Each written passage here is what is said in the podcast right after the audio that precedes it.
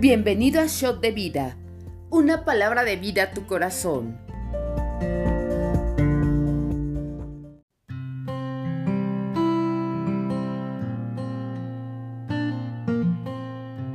Bienvenidos al devocional.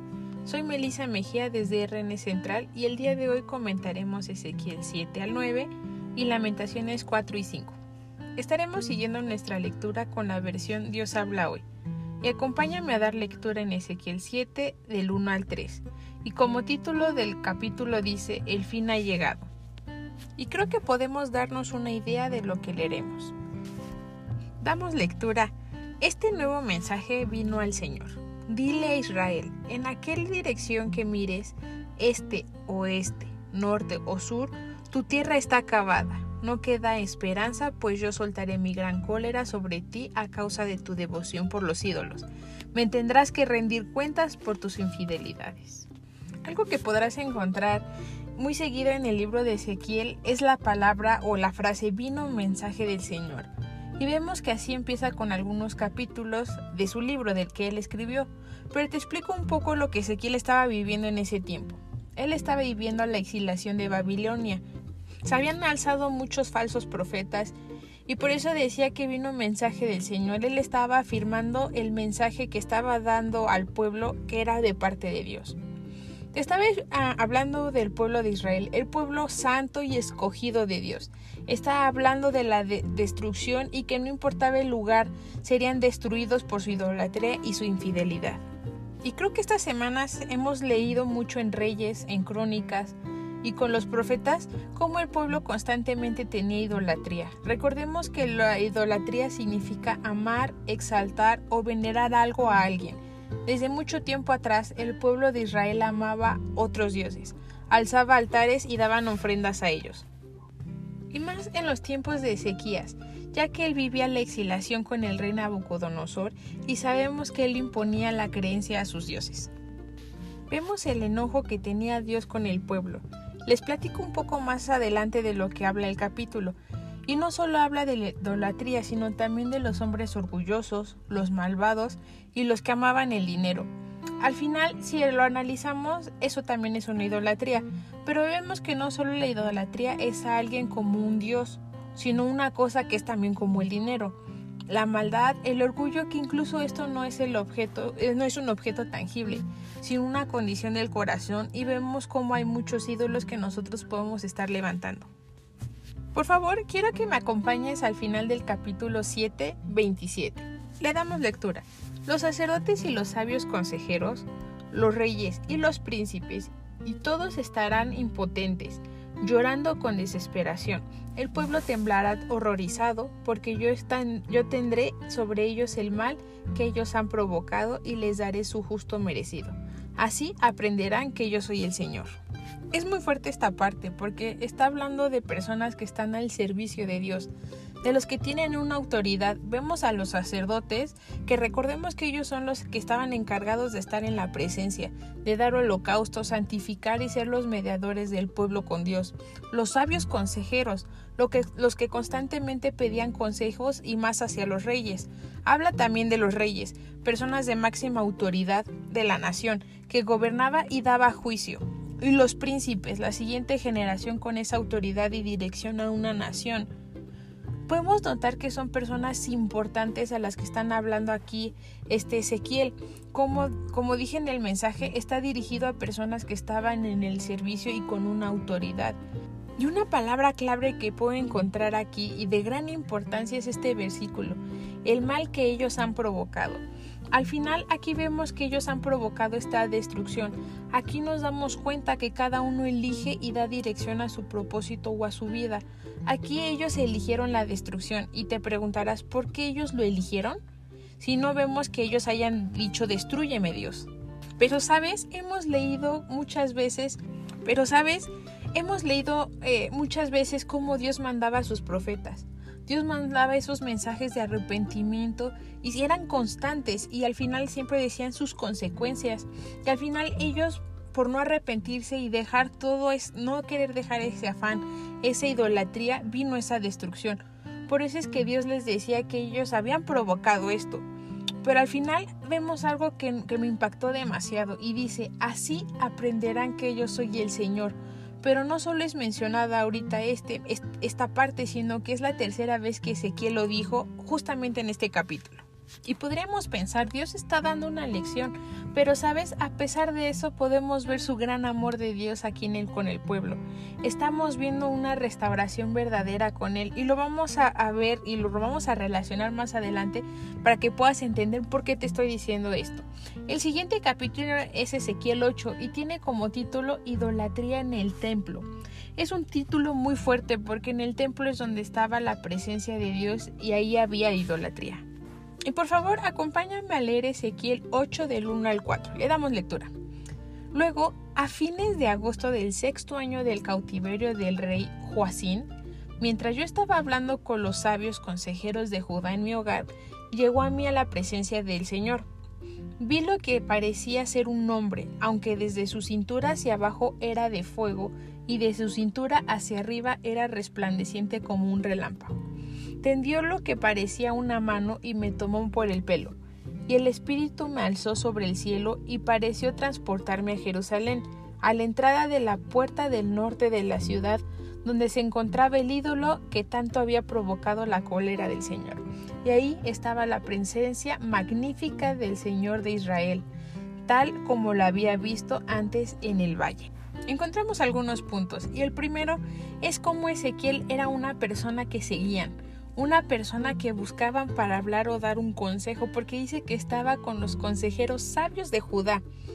Llegó el espíritu de, Dios a Ezequiel. Algo bien impactante es que Ezequiel vio lo que parecía ser un hombre, algo muy parecido cuando Ezequiel fue llamado por primera vez. Eso lo encontramos en Ezequiel 1.27 por si después quieres leerlo y ver que Ezequiel vio a Jesús, vio su gloria. Ezequiel dice que fue tomado por el Espíritu y transportado a Jerusalén. Recordemos que él estaba en Babilonia y fue llevado a la puerta de la entrada del templo y si sabemos que ahí estaba la presencia de Dios. Pero dice que en la puerta norte del templo que estaba el ídolo que Dios aborrecía. Tal cual no sabemos qué ídolo era, pero es muy fuerte imaginarte esta escena. Porque quiero, hacer algo diferente en, en este shot de vida. Quiero que pongas mucha atención, podamos estar escuchando, pero a la vez quiero que te puedas imaginar. Porque no sé si a ustedes les pase, pero a mí me pasa muy seguido que, que me imagino la Biblia al estarlo leyendo como una película, como una serie. Así que empecemos a imaginarnos esta escena. Ezequiel fue llevado y está enfrente de la puerta del templo. Hemos leído cómo eran esas puertas de madera recubiertas con oro, diseñados con algunos ornamentos, con algunos eh, diseños especiales y ver que en esa puerta magnífica, increíble, ver sus detalles, imaginarte cómo la crearon, no sé cómo la colocaron y ¡pum! Ver el ídolo al lado de esa puerta, ver ese ídolo que, que Dios odiaba, que le traía esa ira, no dicen que ídolo, pero imagínate una estatua grande, a lo mejor fea, y, verla con esa tristeza que al entrar a la presencia o saber que vas a entrar a la presencia de Dios había un ídolo incorrecto, era de un Dios pagano. Y Dios le dice, ¿ves la infidelidad que el pueblo de Israel está cometiendo aquí para alejarme de mi templo? Pero ven y te mostraré mayores desviaciones sigue imaginándote esta escena, la conversación que Ezequiel estaba teniendo con Dios y es triste leer lo que Dios estaba expresando y sacando de su corazón. Vemos clarísimo este acto de infidelidad, que justo al entrar a su presencia hay un ídolo. Y aquí me cuestioné, al momento de yo entrar a su presencia, al momento que yo cierro mi puerta y lo busco, hay un ídolo en mi puerta, hay un ídolo en mi corazón que está estorbando para poder estar bien en su, en su presencia. Aquí creo que todos los días podemos hablar con Dios y decirle que Él pese en nuestro corazón, que Él vea lo que hay dentro de mi corazón y revele lo que hay en Él, para así no cometer esa infidelidad y entrar en su presencia sin ellos, sin esos ídolos. Y aún hay cosas más fuertes que, que Dios está hablando en esta parte que habrá más, más desviaciones. Leemos en el versículo 7 al 10. Luego me llevó a la puerta del atrio del templo, donde pude ver un agujero en la pared. Ahora sigue cavando ese agujero en la pared, me dijo. Lo hice y descubrí una puerta hacia una habitación escondida. Entra y dijo, verás toda la colección idolátrica que tanto veneran. Entré y las paredes estaban cubiertas de cuadros de toda clase de serpientes, lagartos y bestias espantosas, además de otros muchos ídolos venerados por el pueblo de Israel. Y sigue imaginando esta escena. Lo llevó a la puerta del atrio del templo. Si recuerdas, habían varios atrios y eran los espacios que dividían y tenían eh, en orden el templo, donde separaban al pueblo, los sacerdotes y donde estaba la presencia de Dios podemos ver que está hablando del atrio donde estaba la presencia. Entonces, imagínate que él entra al atrio, al cuarto donde está la presencia y ver que hay un gran agujero en la pared. Y si lo vemos, a mí sí me daría curiosidad ver ese agujero. Dios le dice, Dios le dice que cabe, y él al estar haciéndolo encontró una puerta que llevaba a una habitación secreta, una habitación escondida, y que estaba recubierta, llena de cuadros de serpientes, de lagartos y bestias espantosas, más aparte los ídolos que estaban venerando al pueblo de Israel. Y puedes entender un poco a Dios el ver por qué estaba enojado, el ver todas estas imágenes feas, que dice la palabra, espantosas, y aquí darte cuenta por qué la ira de Dios. A la entrada de su presencia, de su gloria, habían ídolos escondidos y había maldad. Es triste poderte imaginar todo lo que había en ese cuarto, pero muchas veces guardamos lo mismo en nuestro corazón y puede que nuestra condición de nuestro corazón la esconda y dar una cara en la iglesia, pero ser otra persona en casa, esconder el pecado, no querer soltar a lo mejor lo que Dios nos está pidiendo desde hace mucho porque eh, es, ese cuarto donde debes excavar, donde tu corazón debes de ser examinado, donde debes ir a esa profundidad y ver lo que no queremos soltar, ver lo que nos está impidiendo y poder cambiar eso en, este tiempo. Y a la ahorita al estar hablando de esto, recordé la parte cuando Jacob regresa a su tierra y sale con sus mujeres, sus hijos, y su suegro lo persigue por él pensar que estaba robando sus ídolos. Y sabemos que Raquel fue la que se sentó en ellos para esconderlos y decir, eh, esconder lo que había en ella. Y lo mismo puede pasar con nosotros, que nosotros estemos escondiendo algo que nos puede estar estorbando, que estemos escondiendo algo a lo mejor que no queremos que nadie sepa. Y al final está bien, pero el único que sí debe de saber que, que lo que hay oculto es Dios y nosotros poder externar y decirle, Dios, tengo esto y Él es el único que puede ayudarnos en esa parte quiero seguir dando lectura porque es eh, impresionante lo que sigue hablando Dios, que, que, no quiero parafrasear para no perder alguna palabra. Acompáñame a Ezequiel 8:11. Dice, 70 de los sabios consejeros de Israel estaban ahí junto con Hazanías, hijo de Safán, refiriendo homenaje a las imágenes y a las esculturas. Cada uno de ellos tenía un incensario, así que había una espesa nube de humo sobre sus cabezas. 12. Luego el Señor me dijo, hombre mortal, ¿te das cuenta de lo que los sabios consejeros de Israel están haciendo en lo oculto? Ellos dicen, el Señor no nos ve, se ha alejado. El 13. Luego el Señor agregó, ven y te mostraré cosas aún peores que estas. Sigue imaginándote esta escena, ya que Ezequiel vio el cuarto lleno de esas imágenes, de esos ídolos, dice que había 70 sabios consejeros de Israel junto con Hazanías. Tenían incensarios y había humo. Imagínate el cuarto lleno de humo, medio oscuro, yo creo que hablando o rezando, no sé, dando una ofrenda a esos ídolos, no sé, con inciensos encendidos sacando ese olor fuerte. Muchos yo creo que hemos olido ese, ese olor de incienso. Y, no sé si te da curiosidad quién es Hazanías, porque a mí sí me dio curiosidad. Así que investigué un poco de él y su nombre eh, significa Jehová escucha. Era jefe del ejército y la palabra dice que él era responsable de la maldad de todos los consejeros perversos que se, se estaban dando en la ciudad. Y es impresionante que él estaba con 70 sabios consejeros Sabemos que Dios es el que da esa sabiduría. Dios les confió y ver que al final ellos lo utilizaron diferente. Aparte dice que él tenían esos incensarios, era un utensilio que se utilizaba para dar esas ofrendas y ver que ellos estaban adorando y dando ofrenda a esos ídolos a escondidas, porque decían el Señor no nos ve. Y es un poco como el punto que vimos arriba. Hay cosas que pensamos que Dios no ve, pero sabemos que Él sí lo ve. Tal vez yo no veo lo que tú haces o tú no ves lo que yo hago, pero Dios sí ve cada cosa, cada decisión que nosotros tomamos. Y aún más, Dios ve nuestros corazones y se lo dijo a Samuel al ungir a Dios como rey y Él ve la condición de nuestro corazón. Y aquí quiero hacer una pregunta para que puedas analizar. ¿Lo que haces día a día da un olor grato, un olor agradable a Dios? ¿O es un olor no grato hacia Él?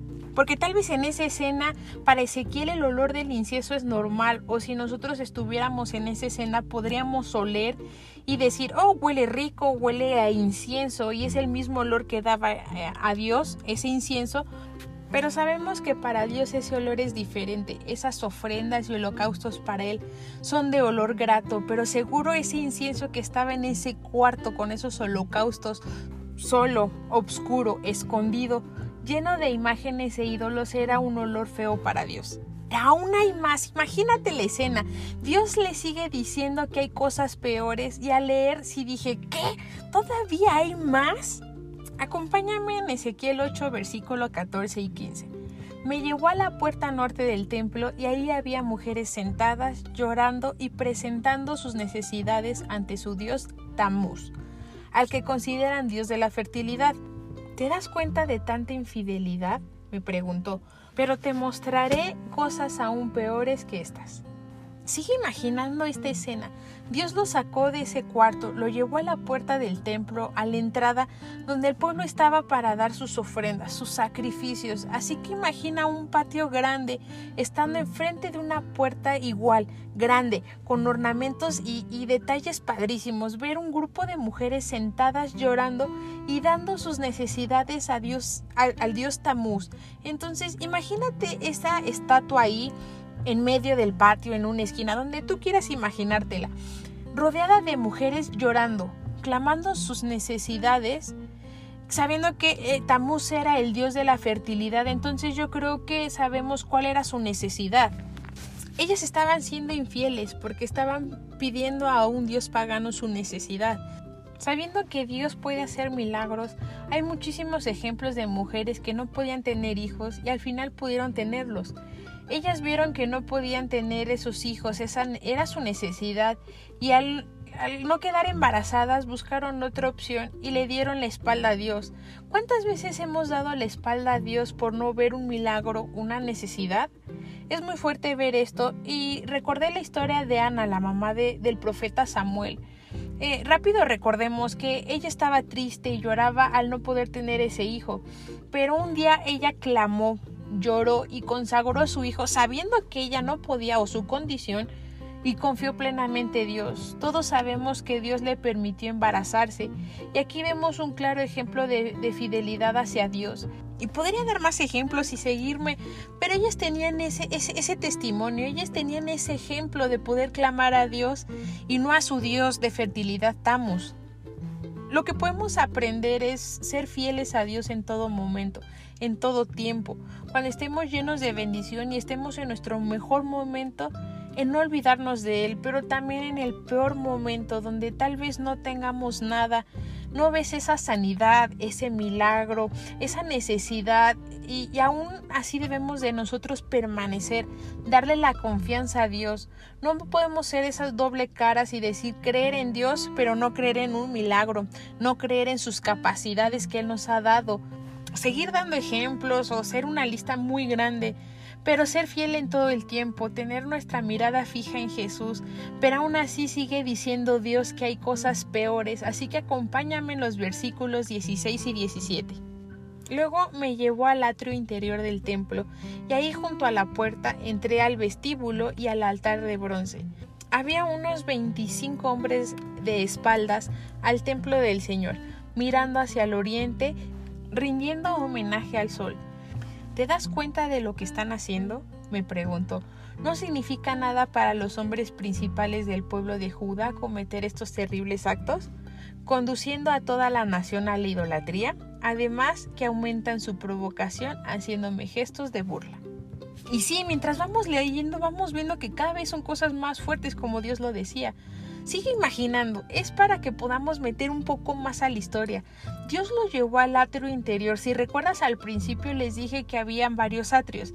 Hay tres tipos, o habían tres atrios. El exterior, el atrio de los sacerdotes y el atrio interior, que aquí es donde estaba la presencia de Dios, la gloria.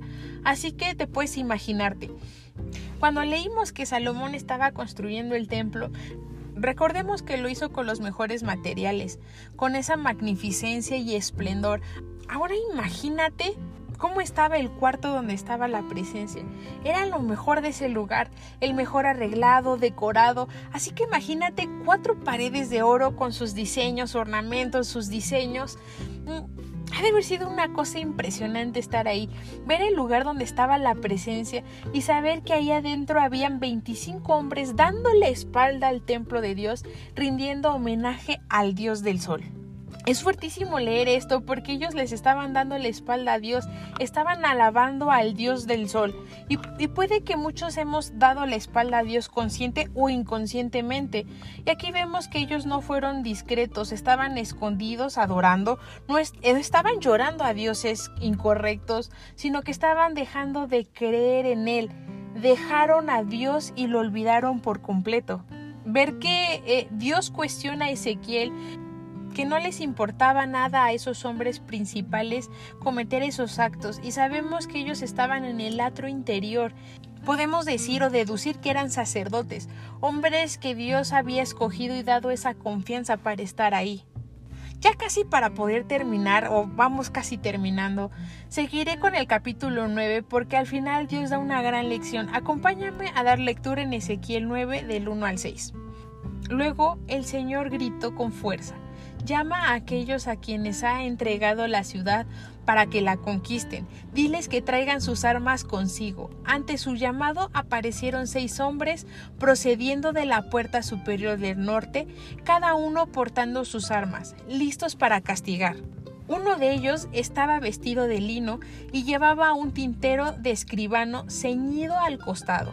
Todos entraron al templo y se prepararon a un lado del altar de bronce, y la magnífica presencia de Dios de Israel se alzó del querubín donde había estado reposada y se puso sobre la entrada del templo. Entonces el Señor llamó al hombre con un tintero de escribano y le dijo, Camina por las calles de Jerusalén y pon marcas sobre la frente de los hombres que lloran y suspiran a causa de todas las maldades que, que ven a su alrededor Luego oía el Señor decir a los otros hombres, síganlo a través de la ciudad y maten a todos aquellos cuya frente no está marcada. No les perdonen ni se apiaden de ellos. Mátenlos a todos, viejos y jóvenes, muchachas, mujeres y niños pequeños, pero no toquen a nadie que tenga la marca en la frente. Comiencen aquí mismo en el templo. Y así comenzaron a dar muerte a los sabios consejeros. Es fuertísimo leer esta parte. Seguimos en escena. Ya que vimos todas las cosas feas que Dios le enseñó a Ezequiel, Dios gritó y llamó con armas a los que conquistarían la ciudad, y en el llamado aparecieron seis hombres que estaban en la puerta superior del norte. Yo me imagino unos hombres altos, fuertes, con su armadura, eh, a lo mejor listos para atacar, pero dice que uno de ellos estaba vestido de lino y llevaba un tintero que tenía en su costado. Entraron al templo y se colocaron al lado del altar del bronce. Hasta me puedo imaginar de fondo una canción como de suspenso, no de suspenso terror, sino de ese suspenso como de qué va a pasar con estos hombres que acababan de entrar a esta escena y enfocar a la escena en la arca del pacto, ver que la presencia de Dios se alzó del querubín. Sabemos que que en el arca había dos querubines con alas entrelazadas o tomadas entre sí y se puso en la entrada del templo. Es impresionante poderte imaginar esta escena, a lo mejor haciendo un close-up, acercándote y ver cómo ese querubín se estaba poniendo en el templo. Y él, no sé, en la siguiente escena, ver a ese hombre que tenía el tintero con ese, que lo ya estaba llamando con esa voz fuerte, como dice la palabra, de esa voz de tormenta, de trompeta fuerte, que él caminara por las calles de Jerusalén y pusiera una marca en la frente de los hombres que lloraban y suspiraban por esa maldad que estaba en la ciudad. Entonces imagínate el hombre caminando por las calles, observando a las personas que estaban en la ciudad, eh, viendo eh, lo malo, viendo su día a día, viendo lo que estaban haciendo en sus actividades diarias y viera un hombre a lo mejor orando, preocupado por la situación, haciendo lo correcto, estar en la presencia, estar santificado y en cámara lenta agarrar su pluma, sumergerla en el tintero que tenía en la tinta, y le pusiera la marca en la frente y siguiera caminando.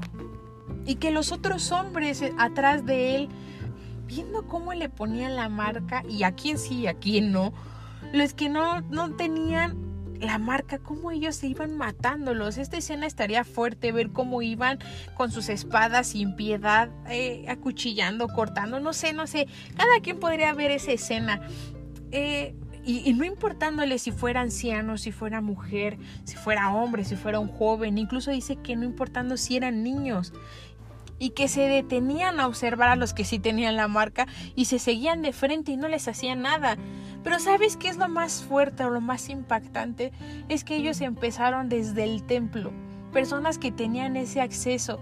Al final, si lo vemos es fuerte que estuvieran haciendo todo lo malo en el templo, en el lugar santo de Dios, en el lugar consagrado para Él, hicieran todas estas cosas.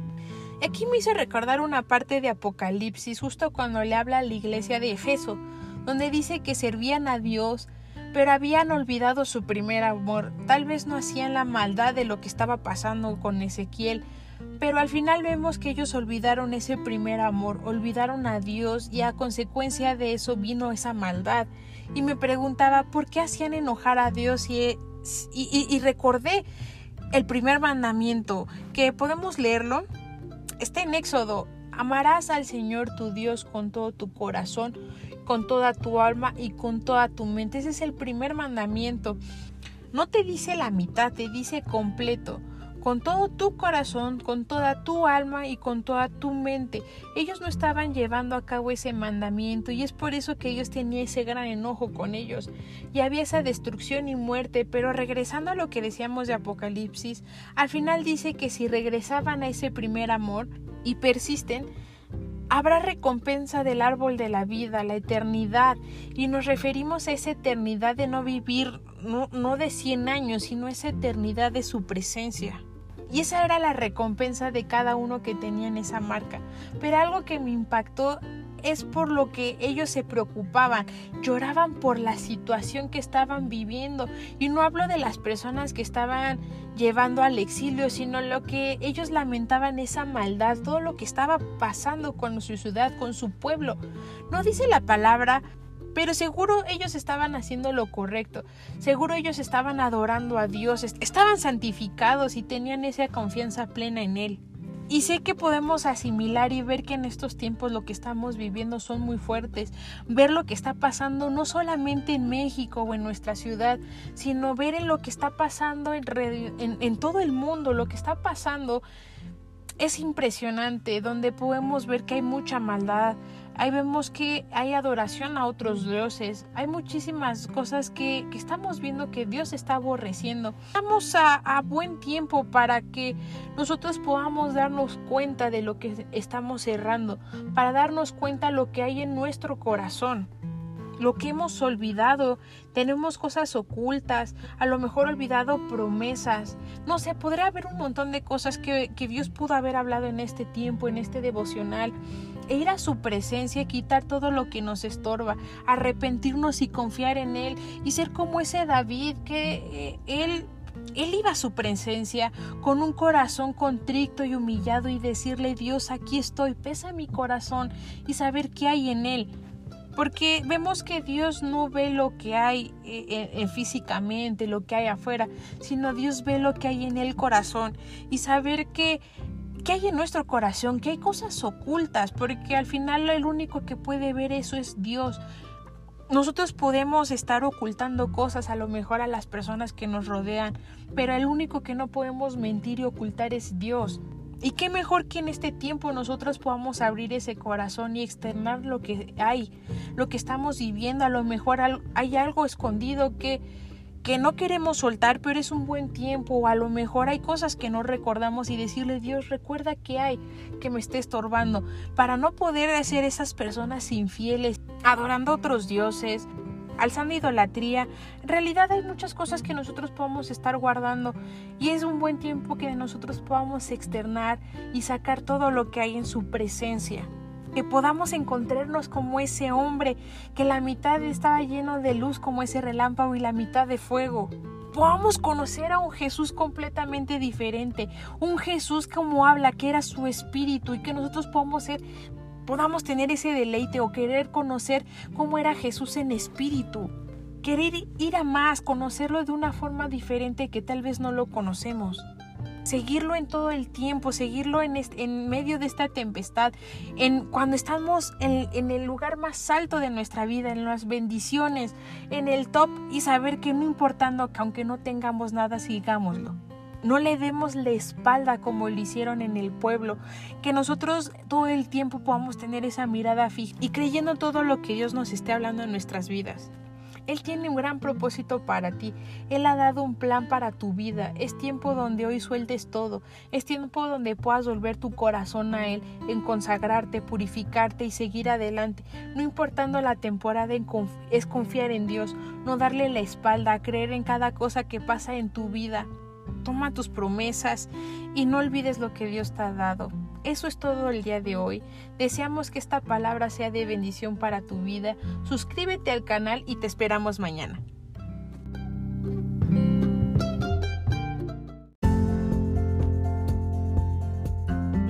Conoce más en rnmexico.org.